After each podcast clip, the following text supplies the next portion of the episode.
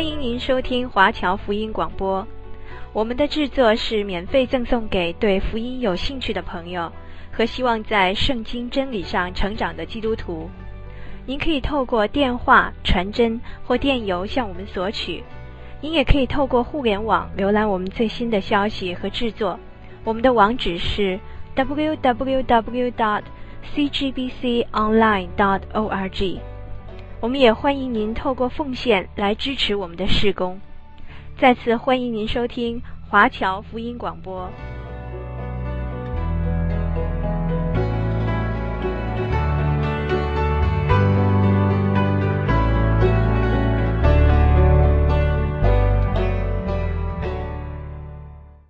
今天我们要来看马太福音第二十一章第五节，说：“看哪，你的王到你这里来，是温柔的，又骑着驴，是骑着驴驹子。”门徒就照耶稣所吩咐的去行，牵了驴和驴驹来，把自己的衣服搭在上面，耶稣就骑上，众人多半把衣服铺在路上。还有人砍下树枝来铺在路上，前行后随的众人喊着说：“和散那，和散那，归于大卫的子孙，奉主名来的是应当称颂的，高高在上，和散那。”当主耶稣他来的时候，圣经说他是温柔的，骑着驴驹，不是骑马，骑马的是叽里咕噜叽里咕噜哦，这个国王来到哇。吹喇叭、敲鼓，耶稣不是，耶稣是静悄悄的骑着驴驹，又温柔。那么是谁在宣传呢？是这些百姓为耶稣宣传，他自己没有宣传自己，没有，是他们在宣传。他们把衣服铺在路上，然后高声喊着说：“和散那，和散那”的意思就是求救的意思，或称颂的话。奉主名来的是应当称颂的。高高在上，和散那！耶稣进了耶路撒冷，合城的人都惊动了，说：“这是谁？”众人说：“这是加利利的拿撒勒人耶稣。”奉主名来的是应当称颂的。高高在上，和散那！他们大声赞美耶和华，赞美这位弥赛亚，全城的人都轰动起来。感谢主，我们要把荣耀来归给他。那个时候，法利赛人说：“这些人喊叫，你不禁止他们吗？”耶稣说：“如果他们不赞美神，就连石头都要赞美神了。赞美神是工作的喜乐油，是灰心时候的奋心剂。赞美是征战最有力的武器。敬拜赞美。”在地上要赞美，在天上二十四位长老昼夜不住的赞美耶和华，因为耶和华我们的神是配得荣耀、称谢和赞美的神。当我们越赞美神的时候，我们就越对神产生信心。当我们越对神产生信心的时候，我们就会越遵行神的话。当我们越遵行神的话，我们就越传扬他的救恩。当我们越传扬他的救恩，就带领更多人来相信耶稣，就使万民都归入主的名下。所以我们要常常高举救恩的杯，在万民当中传扬他的作为。我的心啊，你要称颂耶和华，不可忘记他的一切恩惠。所以赞美是每一个基督徒每一天。都应该有的。做基督徒不可犯罪，不可奸淫，不可杀人，不可吃喝嫖赌。很多世人的乐趣我们都没有，我们唯一的乐趣就是来赞美神。当我们一赞美的时候，充满了喜乐；赞美的时候，神的灵浇灌我们；赞美的时候，天上的喜乐充满我们的心。所以我们要学会赞美的功课。韩国的信徒。他们的圣经跟我们厚了一倍，为什么厚一倍呢？他们除了圣经以外呢，他们还有一半是圣诗，圣经圣诗是连成厚厚一大本。感谢主，韩国的弟兄姐妹除了背圣经，还要背圣诗，把诗歌背下来，充满了赞美。这是得胜的秘诀，做得胜基督徒的秘诀。所以韩国的教会为什么这么大复兴？除了看圣经、背圣经，还有呢，就是背诵神的歌、赞美的诗歌，把它背下来。每背一首圣诗，就更上一层天梯，我们的灵命就越发增长。感谢赞美主。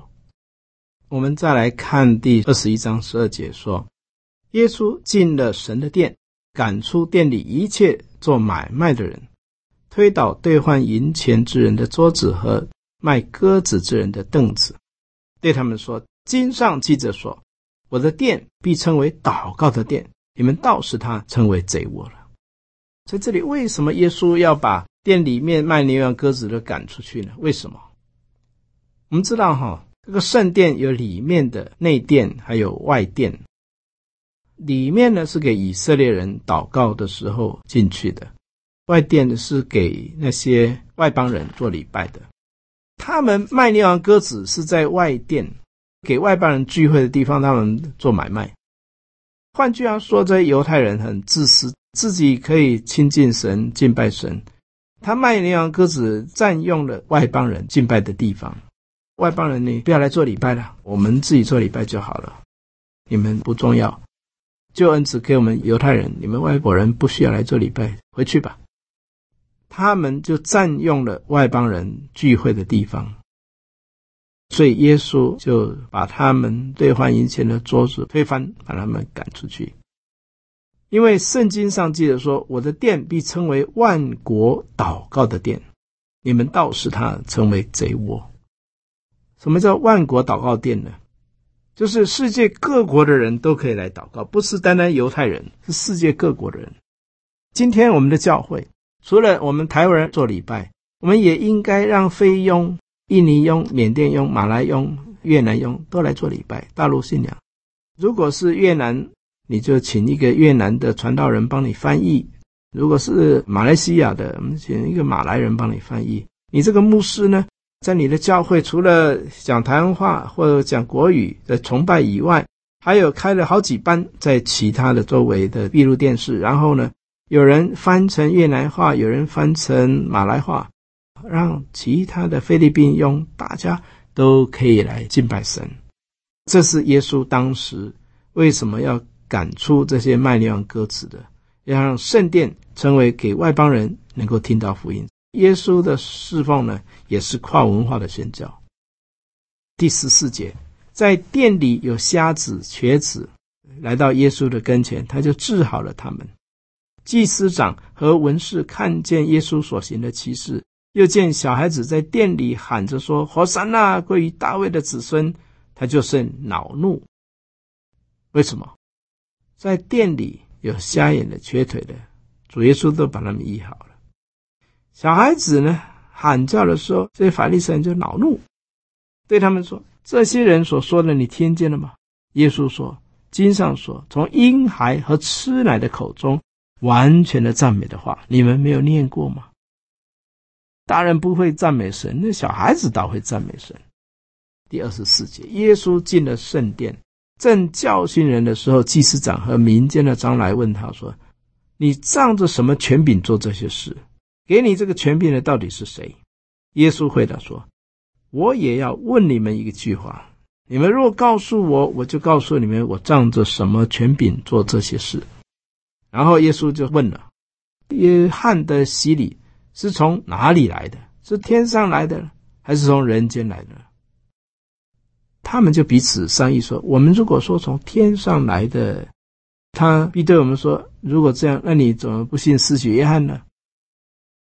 如果我们回答说约翰是从人间来的，又怕百姓，因为他们都认为约翰是先知，于是他们就回答耶稣说：“我不知道，我们不知道。”耶稣说：“那我也不告诉你们，我仗着什么权柄做这些事。”耶稣有一些事情呢，不讲，不讲出来的原因呢，是因为讲出来他们也不会信，也不会接受。不会接受耶稣是那位要来的弥赛亚，他们也不会接受，所以也不用讲。接下来我们要来看二十八到三十二节，他又说：“有一个人有两个儿子，他来对大儿子说：“我儿，你今天到葡萄园去吧，去工作。”他回答说：“我不去。”结果呢，自己后来懊悔了，他就去了。他又对小儿子也是这样说。这个大儿子呢，他说我不去，但是后来他懊悔了，他就去了。后来这个爸爸问小儿子说：“你要去吗？”他说：“父啊，我去。”他却没有去。你想这两个儿子哪一个是遵行父命的呢？门徒就说：“大儿子啊。”耶稣说：“我实在告诉你们，税吏和娼妓倒比你们先进神的国。”这是什么意思呢？大儿子就是那些好像税吏啦、娼妓啦这些人呢，他们起初不听神的话，但是后来呢，他们悔改了。这个小儿子呢，他说：“我去。”好像是百依百顺，但是到后来他却违背神，不去，知道而不去做，这是法利赛人。本来不听父亲的话，这是坏孩子。但是这些娼妓税吏，到后来反而比那些先听到福音的人先进了神的国，因为约翰遵着义路到你们这里来，你们却不信他。而税吏和娼妓倒信施洗约翰所讲的道，所以你们看见了，后来还是不肯懊悔去信。天国是属于那些悔改的人，不在乎你过去。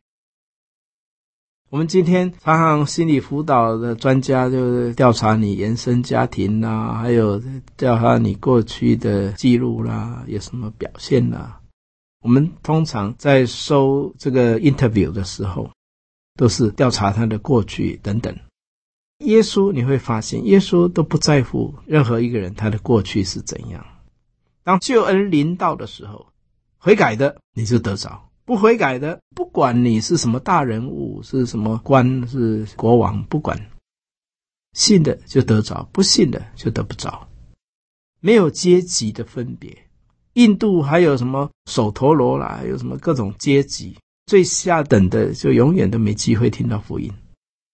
但是在基督的国度里面，信道有先后，所以给那些渴慕的人，凡愿意的都可以来，不管你是什么德性，只要你愿意相信的，你都可以来。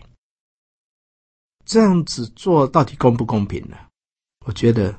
主耶稣这样做是非常公平的，不在乎我们过去如何，只要相信就必得着。没有条件的爱，这个就是没有条件的爱。感谢赞美主。接下来我们要来看二十一章的三十三节。你们再听一个比喻：有个家主栽了一个葡萄园，周围圈上篱笆。里面挖了一个压酒池，盖了一座楼，租给园妇，就往外国去了。收果子的时候近了，就打发仆人到园妇那里去收果子。园妇拿住仆人，打了一个，杀了一个，用石头打死一个。主人又打发别的仆人去，比先前更多。园妇还是照样对待他们。后来打发他的儿子到他们那里去。主人心里这样想。也许他们会尊敬我的儿子，不料园父看见他儿子，就彼此说：“这是承受产业的，来吧，我们杀了他，占了他的产业。”他们就拿住他，推出葡萄园外杀了。主人来的时候，要怎样处置这些园户呢？他们说要下毒手，除灭那些恶人，将葡萄园另租给那按时交果子的园户。这一段经文在讲着说，从古代神就差他的先知去讲道，有的先知被他们杀了，有的被关监牢。后来上帝又差遣什么以赛亚啦，还有以利亚、以利沙很多的先知去，有的他们关了，耶利米被关了，以赛亚被锯锯死了，有被刀杀了，披着绵羊、山羊的皮各处奔跑。最后，神差他的独生爱子耶稣来到人间，来拯救人的灵魂，拯救世人的罪。但是呢，他们原父看见他的儿子，就彼此说：“这是神所产业的，来吧，把他杀掉，霸占他的产业。”所以有一天，主人来到，就要把这些恶人除灭掉。第四十二节说：“耶稣说，匠人所弃的石头，已经做了房角的头块石头。这是主所做的，在我们眼中看为稀奇。这经你们没有念过吗？所以我告诉你们，神的国必从你们夺去，赐给那能结果子的百姓。神的国要从你们身上夺去。”要赐给那能够结果子的百姓，一个能够为主结出果子的人，天国是他们的；不能为主结果子的，天国不是他们的。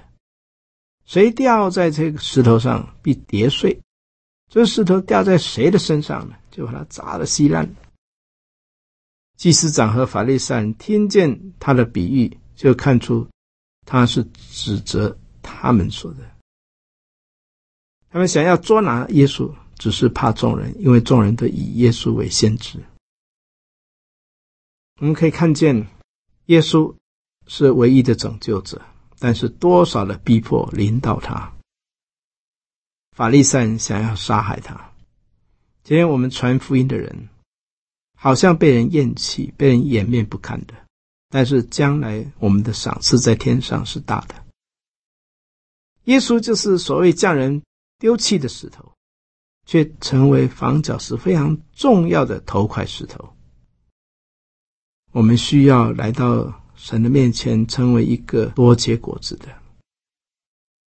第二十二章第一节，耶稣用比喻对他们说：“天国好比一个王为他的儿子摆设筵席，就打发仆人去，请那些被招的人来赴席。”但他们却不肯来。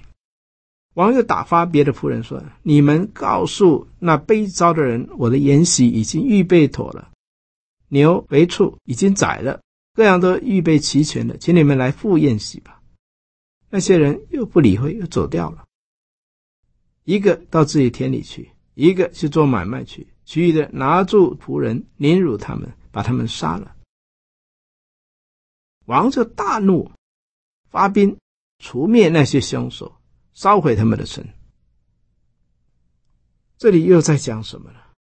又在讲说，神曾经召他的仆人先知，叫人悔改，来加入教会，参加主羔羊的婚宴。但是却有一些人拒绝、反对，不但反对，而且连那些差去的仆人也被宰了、被杀了。到末日审判的时候，那些逼迫基督徒的。上帝都会处罚。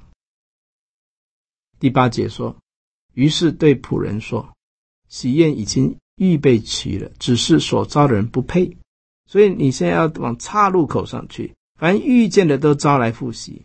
那些仆人就出去到大路上，凡遇见的不论善恶，都把他招聚来参加宴席。结果呢，就坐满了客。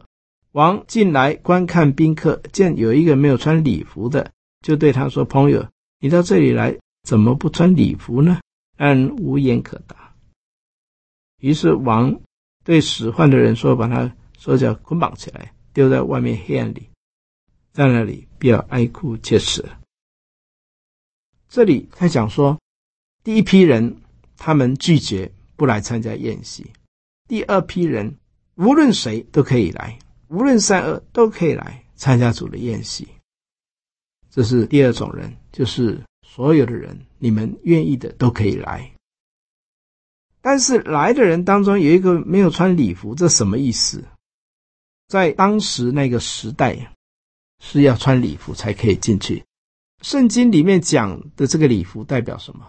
代表每一个新妇来到神的面前要穿白色白色的衣服，圣洁的白色细麻衣。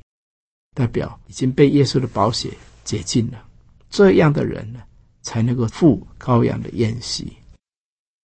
这一个人他没有穿礼服，就是说他还没有真正重生得救，就要把他丢到外面黑暗里，在那里不要哀哭切齿了。被招的人多，选上的人少；被招的人多，选上的人少。很多人拥进主的国度，但是真正被选上的毕竟不多。当时法利赛人出去商议说要怎么样陷害耶稣，就打发他们的门徒同西律党的人去见耶稣，说：“夫子，我们知道你是一个诚实人，并且诚诚实实的传讲神的道，什么人。”你都不顾情面，因为你不看人的外貌。好，这些呢是他们转弯抹角。真正要讲的话是什么呢？他就说：“你的意见如何？纳税给该撒可以不可以？”耶稣就看出他们的诡计，就说：“假冒为善的人啊，你为什么试探我呢？来，拿一个钱给我看一看。”他就拿来给他看。耶稣就说。这个像和号到底是谁的？他们说：“哦，这个像是凯撒的像。”耶稣回答说：“凯撒之物当归凯撒，上帝之物当归上帝。”他们就非常稀奇耶稣的回答。这意思就是说，属世的归属世，属神的归属神，我们要分别出来。耶稣的回答是有智慧的。他们本来要控告耶稣的是说，如果说不纳税给该撒，哦，他们就可以去告罗马帝国来抓耶稣。如果耶稣说不纳给该撒，哦，这个得罪罗马帝国要被砍头。如果呢说纳税给该撒呢，啊，你是叛国贼，你怎么可以纳税啊？做罗马人的走狗，把犹太人的钱纳给他们啊？你不爱国。无论你说纳给该杀或不纳给该杀，他们都能够控告你啊！所以这是一个诡诈的问话，但是耶稣却非常有智慧的回答说：“该杀之物归该杀，上帝之物归上帝。”感谢主。二十二章二十三节，撒都该人常说没有复活的事。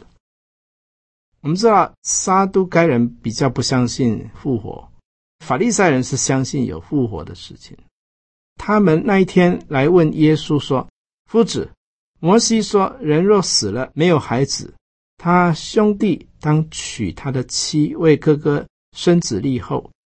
从前在我们这里有弟兄七人，第一个娶了妻子，大哥死了，没有留下孩子，撇下妻子；二哥呢也娶了她，他又先死了。”这个太太又没有生孩子，第三个又娶了，七个兄弟都娶了这个妇人，结果呢，到末日的时候，七个兄弟都曾经娶过这个太太，到时候谁是她的丈夫？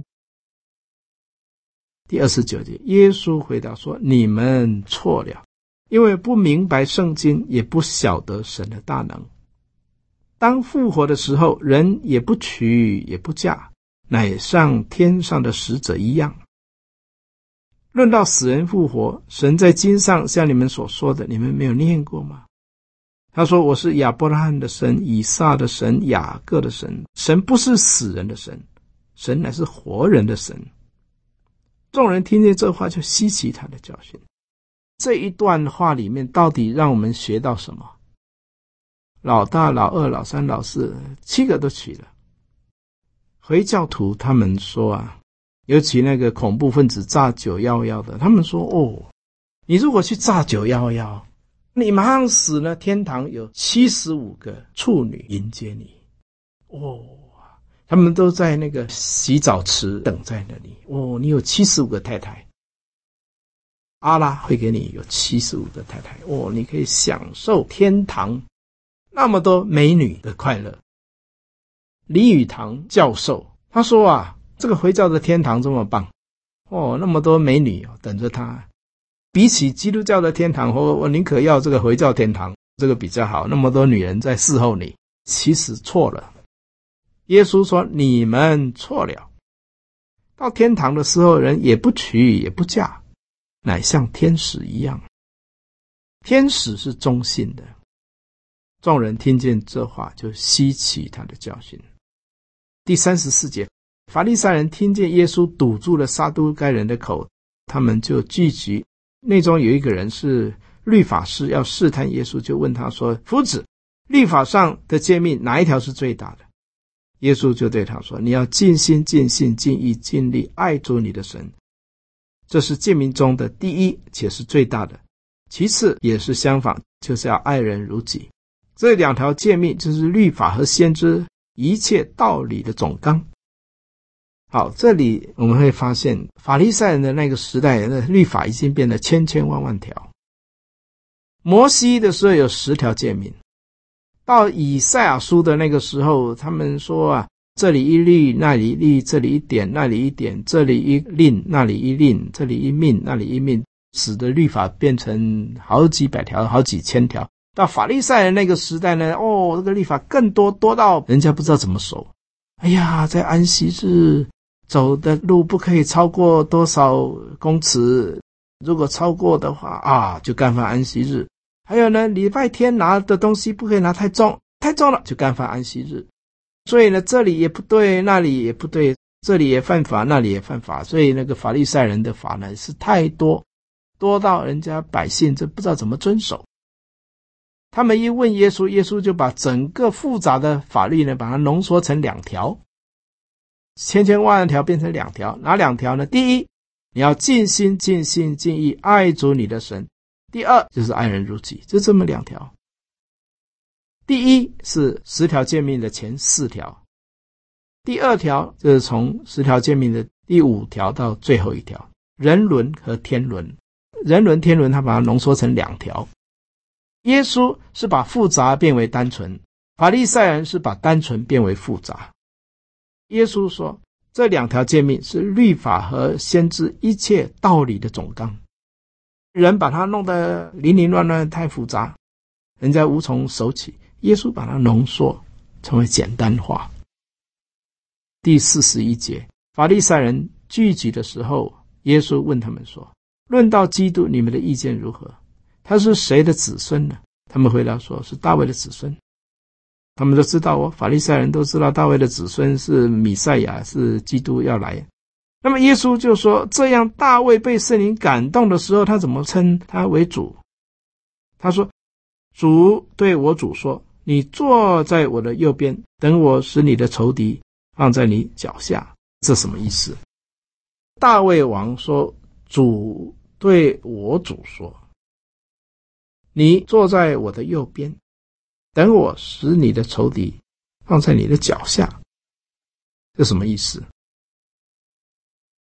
这个主呢，是耶稣，耶稣在我们的右边呢，帮助了我们，把我们的仇敌呢践踏在脚下。这魔鬼，大卫怎么称耶稣是主呢？如果是他的孙子曾孙，怎么会变成主呢？这个他们搞不清楚。这里呢，其实我们要知道，亚当是第一个，亚当夏娃生了孩子，亚伯、该隐等等，第二代、第三代、第四代。到后来呢，才有所谓的好几千代，然后有什么所罗门王、秦始皇，有满清政府，有国父孙中山，有蒋介石，有毛主席，然后一直到我们，还有我们的孩子，还有我们的孙子。亚当是最高的，然后一直到现在，这个上跟下，我们所谓的祭祖了，小的拜大的，孙子呢拜我们。我们又拜我们的祖父，这个祭祖是有上有下的。犹太人也有这个观念。耶稣在大卫之后，大卫是他的老祖先，应该是比耶稣大。怎么这个祖先可以称耶稣是我主？这个就怪怪的。这个人祭祖就是以为他比我大。但是你如果到天堂的时候呢？到天堂的时候一律平等，所以没有谁大过谁。所以耶稣说：“我与父原为一。”为什么？父亲一定比孩子大吗？怎么会以原为一呢？如果放在天堂的时候呢？大卫跟耶稣呢都平等了，没有谁大过谁。虽然是老祖先，但是都站在一起。亚当啦、夏娃啦、国父孙中山啦、林肯总统啦、华盛顿啦、蒋介石，我们通通站在一起，都平等了。审判的日子，大家都平等。所以耶稣说：“我与父原为一。”大卫和耶稣也是平等的。所以大卫说：“你我的主，我的主对我主说，这个主把魔鬼踩在脚底下。”大卫也求告主，感谢主。